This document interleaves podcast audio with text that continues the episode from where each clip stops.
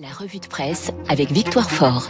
Bonjour Victoire. Bonjour Augustin. Un constat dans vos journaux ce matin, valider ne veut pas dire accepter. Sans surprise, la presse revient largement sur la décision du Conseil constitutionnel sur le pass sanitaire. Le pass de la discorde, titre La Croix, fumée blanche, écrit l'opinion. Mais pour le Figaro, c'est peut-être le calme avant la tempête. Nous sommes à un moment charnière, décrit un cadre policier au quotidien qui attend de voir ce que cela va donner dans la rue samedi où les antipasses sont prévus de défiler en masse. Les quotidiens anticipe les points de friction à venir pour les restaurateurs et les centres commerciaux, dit le Parisien. Dans la Croix, c'est la fracture sociale qui inquiète. Le gouvernement doit multiplier sans tarder les démarches volontaristes de vaccination des publics moins informés et plus fragiles, écrit Jean-Christophe Ploquin dans son édito. Le journal L'Opinion met lui en avant l'inquiétude des soignants pour leur serment d'Hippocrate du fait de l'extension du pass sanitaire aux hôpitaux et EHPAD. En bref, on est loin de l'accalmie. Dans la Croix toujours, article sur les tensions familiale liée au fameux passeport sanitaire. Dans les banquets d'été, la vaccination et le pass sont devenus le sujet à ne pas aborder. Entre ceux qui exigent des tests négatifs en famille pour les membres non vaccinés et les attitudes à adopter vis-à-vis des plus fragiles, c'est un casse-tête à portée d'engueulade, semble nous dire plus pudiquement, je vous rassure, la croix. Le quotidien interroge même une conseillère conjugale et familiale qui préconise d'anticiper, surtout, avant de se retrouver en famille, demander à chacun ce qui le rassurerait, en extérieur, par exemple la bise, pas la bise, pour éviter les tensions et les fractures qui pourraient pourrir les vacances. Alors, vous nous parlez justement d'un bon plan euh, de l'été. Si vous voulez éviter le huis clos familial qui tourne mal, vous pourriez être intéressé par ce phénomène de société raconté par le Figaro.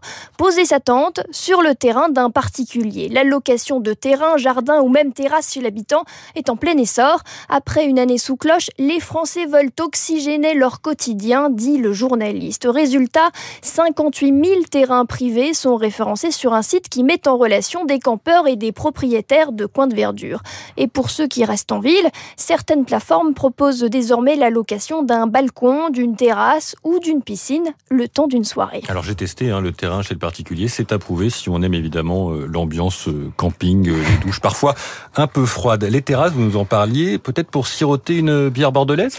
Dans le M du week-end, on apprend que la petite mousse concurrence le vin en Gironde. Les propriétaires de grands crus se mettent au houblon. On est obligé d'y aller car ça prend des parts du marché au vin. Alors soit on regarde ça de loin, de loin et on se dit on verra, soit on y va carrément, justifie Bernard Magrez, homme d'affaires bordelais, converti à la bière. La France est désormais le premier pays européen en termes de nombre de brasseries. Mois d'août oblige, la presse dégaine ses sujets légers et iodés, ses conseils beauté, escapade et soupe froide. Après la Gironde, direction euh, le Vaucluse dans le Parisien week-end. Pour découvrir les plantes comestibles de la région, quand le magazine Elle nous invite à mixer les imprimés, rayures, poids, tout est permis. Et puis, dans vos magazines d'été, il y a l'amour. Dans Télérama, zoom sur un scénario de série télé devenu début de réalité. Certaines applis de rencontres outre-Atlantique comparent génétiquement les utilisateurs pour concocter la meilleure paire, le meilleur match. C'est le vocabulaire consacré. Comment fonctionne euh, cette promesse de rencontre biologiquement compatible? Ces applications ne font pas l'impasse sur les grands classiques, je vous rassure. Centre d'intérêt, questionnaire psy façon Proust, description physique et puis s'ajoute un kit pour envoyer un brin de salive. Les scientifiques à la manœuvre derrière ces applications soutiennent que derrière l'alchimie amoureuse, il y a un savant mélange d'hormones. Nos comportements, nos réactions face aux autres sont génétiquement déterminés, explique la fondatrice d'une de ces applications de rencontre. Faux, répond un autre biologiste spécialiste des phéromones dans l'article.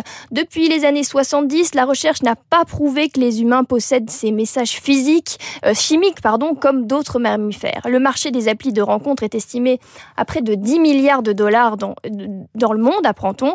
Pas étonnant que les investisseurs cherchent à développer la plateforme magique. Celle-ci est pour l'heure scientifiquement contestable. Et peut-être que c'est pour être plus désirable sur les applications de rencontre. Le monde nous parle de la folie du bistouri. Ah, ces réseaux sociaux et leurs influenceurs qui nous vendent un monde où il ne fait jamais gris, où les chatons ne grandissent jamais et où il fait bon se nourrir exclusivement de salade d'épinards ou de quinoa. Dans ce monde ultra léché, sans surprise, la beauté est standard La tendance, c'est la taille de guêpe et les fesses rebondies. Et pour atteindre cet idéal, les jeunes ont de plus en plus tendance à recourir à la chirurgie esthétique, nous dit le monde.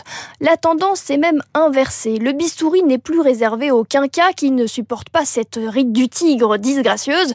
Non, non, les professionnels européens de la chirurgie esthétique ont mené l'enquête et les 18-34 ans passent aujourd'hui plus sur le billard que les 50-60 ans.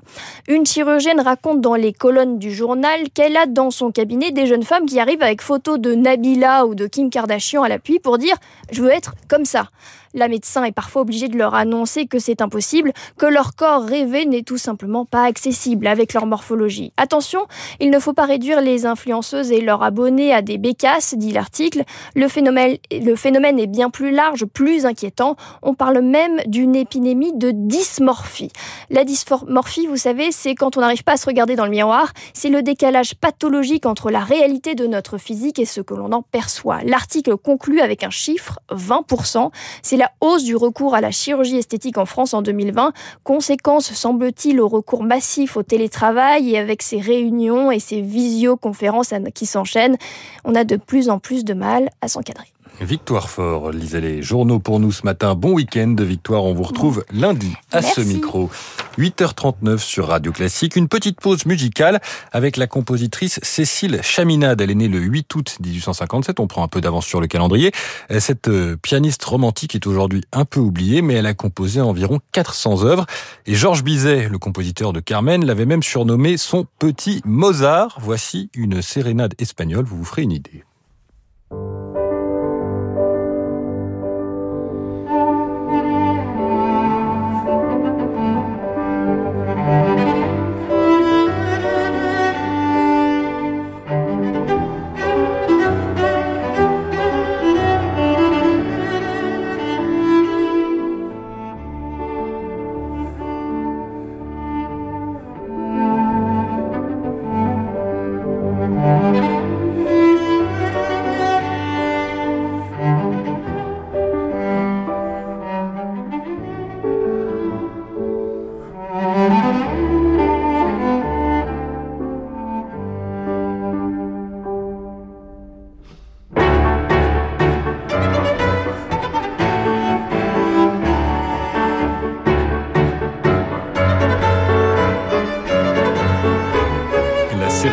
Espagnole de Cécile Chaminade. Dans un instant, l'actualité vue par un académicien, Jean-Marie Roire et notre